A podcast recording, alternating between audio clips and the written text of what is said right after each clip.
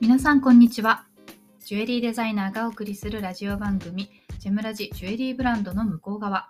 この番組は私杉村萌実が商品のその先にあるものづくりの背景やアイデンティティをシェアしていく番組です。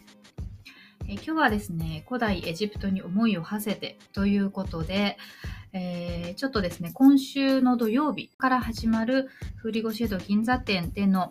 イベントの告知を兼ねてですね、ちょっとどんな商品があるのか、あるいはその商品のデザインの背景ですとか、ストーリーみたいなところをお話しする会にしたいなというふうに思っております。ええーと、フーリゴシェードさんの、えー、銀座店でのイベントはですね、また久しぶりなんですけれども、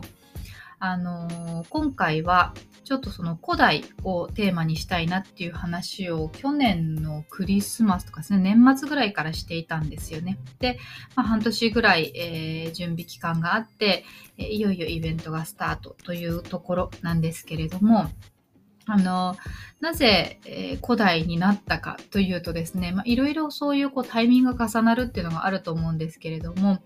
もともとこのフーリゴさんの代表、成田さんがですね、されているハビタスというジュエリーのブランドがあるんですけれども、ハビタス自体がえ古代をテーマにしたようなブランドさんなんですよね。で、あの、まあ、私の場合、今回古代エジプトという場所に限定をしたんですけれども、ハビタスはどちらかというと、あのそれ以外の地域も含めた古代なのかなというふうに思うんですが、まあ、そういったその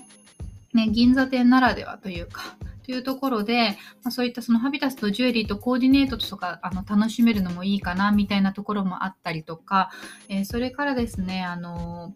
ー、去年の秋の展示会に、えお客様のオーダーの中で、あのスカラベリングのデザインをできないかというご依頼があったんですね。で、このスカラベリングってあのよく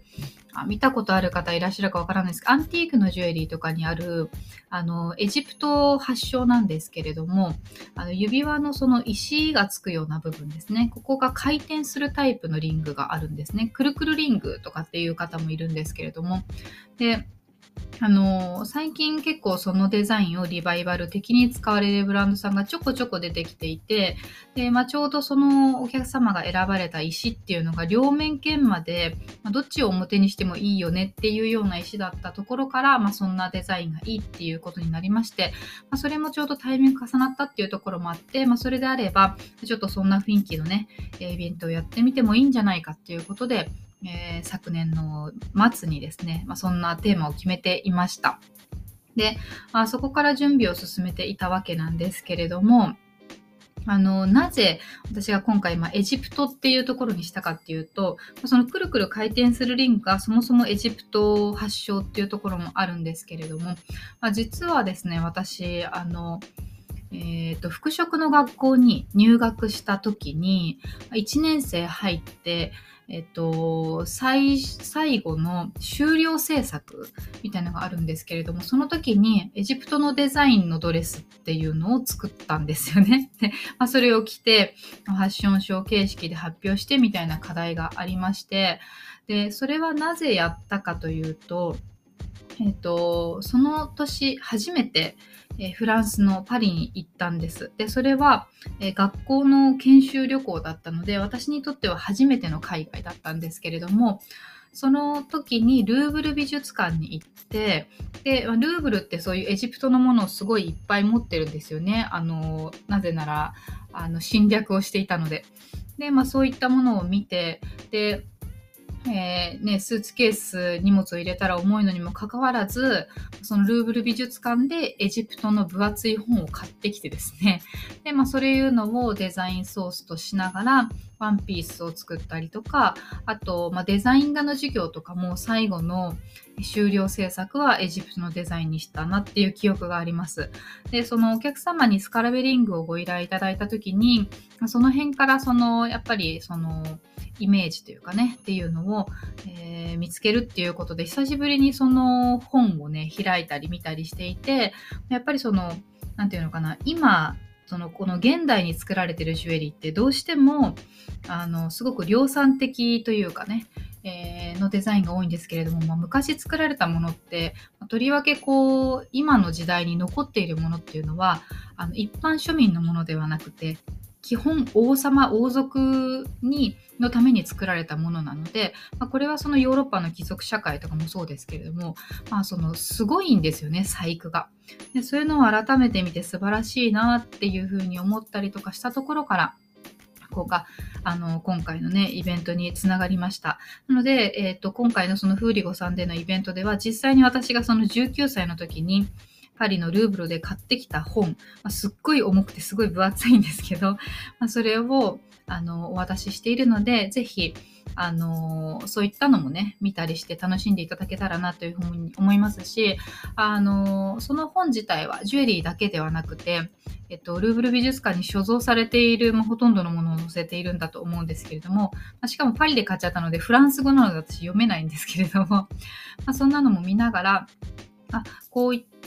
こうイメージソースから、えー、生まれたデザインなんだなっていうことを見ていただくとすごい分かりやすいんじゃないかなと思うんですね。で皆さんもイメージしていただけると思うんですけれどもあのツタンカーメンとかねそういったもので使われる装飾品ってその当時にあの、使うことのできた宝石だけなんです。のでもちろんルビー、サファイアとかダイヤモンドとかそういうものはなくて、うん、基本的にはあのターコイズとかラピスとかでブルー系のものをね、えー、作ってそれから赤とか、えー、ね、そういったところはメノウだったりとかカーネリアンだったりとか、まあ、そういう感じの宝石を、えー、こうはめ込んだりとか、えして作られています。なので、えっとえー、今回、えー、このフーリゴさんのイベントのために、えちょっと夏っていうところもあってピアスを結構作ったんですけれども、まあ、それは基本的にその当時使えた石、で色味もねそこに近いものということでやはりカーネリアンやラピスマラカイト、えー、それからま水晶系のものですとかそういったもので、え、やりました。であのー、使う素材もですねあのシルバーに24金メッキをかけている、マットがね。24金メッキをかけているものをあえて使いましてやっぱりそのエジプトのその装飾品ってもう真っ金金じゃないですか。そして磨きという技術がまだまだない時なのでやはりそのマットな雰囲気っていうのがすごく古代っぽいんですよね。でメッキなのでどうしても経年変化で色が落ちてしまうというのはあるんですけれども、まあ、それでもやっぱりそのその変化自体があの古代っぽさを増してくれるかなっていうのもありまして、まあ、そういったた素材を選びました。えー、なので、まあ、その普段ね私が作っているジュエリーとは全くまたこうテイストが違う感じなので、えこのイベントのために作ったものとしてぜひあの見に行っていただけると嬉しいなっていうふうに思います。で、えっとまあ、もう一つですねあの、まもともとメンズパールをやりたいなっていうのがあったんですよね。で、これはその、まフーリゴさんからも言われていて制作する予定だったんですけれども、ただ実際にですね、そのデザインだとか、ま素材の調達だとかいろいろ考えると結構なお値段にしなければいけなくて、で、それが実際に売れるかどうかっていう確証がね、ないんですよね。やっぱりその今のメンズパール市場を、えー、その今のフーリゴさんのお店でやることで、どれ、どうなるか。で、それが、あのその後すぐにじゃあレディースのサイズに直せたりとかユニセックスできれば問題なかったんですけれどもあの、ちょっとデザイン的には難しいんじゃないかなっていうところで、今回はね、ちょっとそれだけパスさせていただいたんで、まあ、以前の配信でもメンズパルやりますみたいなことを言っていたので、楽しみにされていた方がいたら申し訳ないなと思うんですけれども、ちょっともう少し温めてみようかなって思っています。でその代わりといっては何なんですけれども、そういったちょっとメンズライクなというかね、ちょっとかっこいいイメージのえっ、と、レディースサイズのパールジュエリーっていうのはたくさん納品をさせていただいたので、あの、ぜひ、えー、その辺がね、まあ、ちょっと代わりに出てきたものとして、えー、見ていただけるといいかなって思っているんですね。で、そちらの方のそのシリーズには、じゃあどんなもの使ったのかというとですね、まあ、基本、あのもともと予定していた南洋パールだとか、まあ、同じようなピーコックカラーみたいな色合いの、えー、染めを施している淡水パールとかを使っているんですけれどもそ,、まあ、そこに合わせてる金具がですねやはり、ちょっと経年変化で変色が起きるようなことを計算したまあ、シルバーにメッキをかけた金具だったりとか、えー、それから、えっと、ブラックロジウムをかけてですね、シルバーにブラックロジウムをかけて、えー、ダイヤモンドの細かなね、パフェがセッティングされているんですけれども、そのダイヤモンド自体ももうすごくこうローグレードのもの、